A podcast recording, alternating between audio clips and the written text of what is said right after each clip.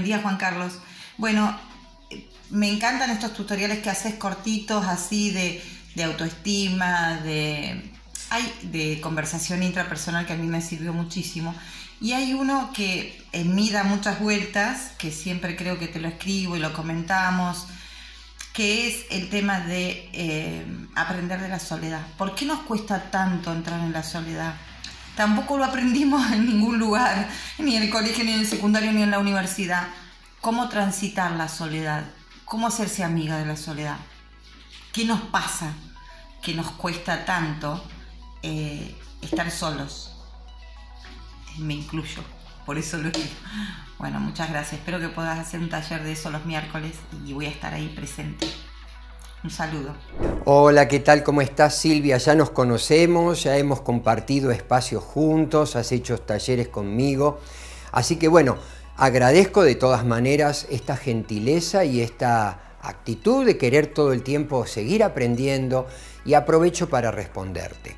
Me decís, ¿por qué nos cuesta tanto transitar la soledad? Bien, hay algo importante que debemos comprender. Nosotros somos sujetos sociales.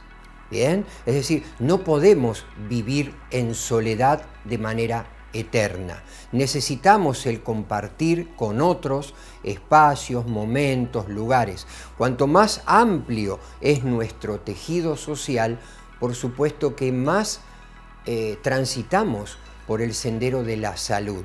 Ahora, yo entiendo que vos te estás refiriendo al concepto de pareja o quiero entender que va por ahí tu inquietud. Bueno, definitivamente en el proceso de, trabajo interno, de desarrollo personal, hay momentos, hay instantes donde es necesario saltar hacia espacios de soledad. Analicemos un poquito la, la palabra, ¿no? Soledad. ¿Yo la sabes con qué la relaciona? O la relaciono con sol a la edad, es decir, ponerle luz al crecimiento, ¿eh? iluminar el crecimiento y el desarrollo personal.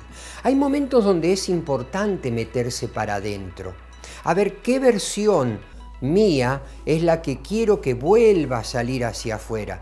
Y para eso muchas veces tenemos que aprender a negociar con nosotros qué es lo que queremos, qué es lo que ya no queremos, porque nos ha dado malos resultados. El reinventarse ¿eh? para después salir de vuelta hacia afuera y relacionarse de una manera distinta con el entorno y con las personas. Hay gente que tiene miedo de encontrarse consigo misma.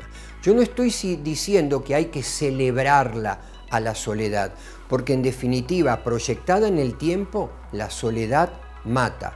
Y en esto hay estadísticas que lo demuestran. La gente que vive sola vive menos que la gente que vive acompañada. Pero cuidado, hay momentos donde sí es necesario meterse para adentro, insisto, para redescubrirse, reinventarse, desechar aquello que no nos ha servido construir nuevos valores y creencias y proyectarse después, por supuesto, en otro nivel de conciencia.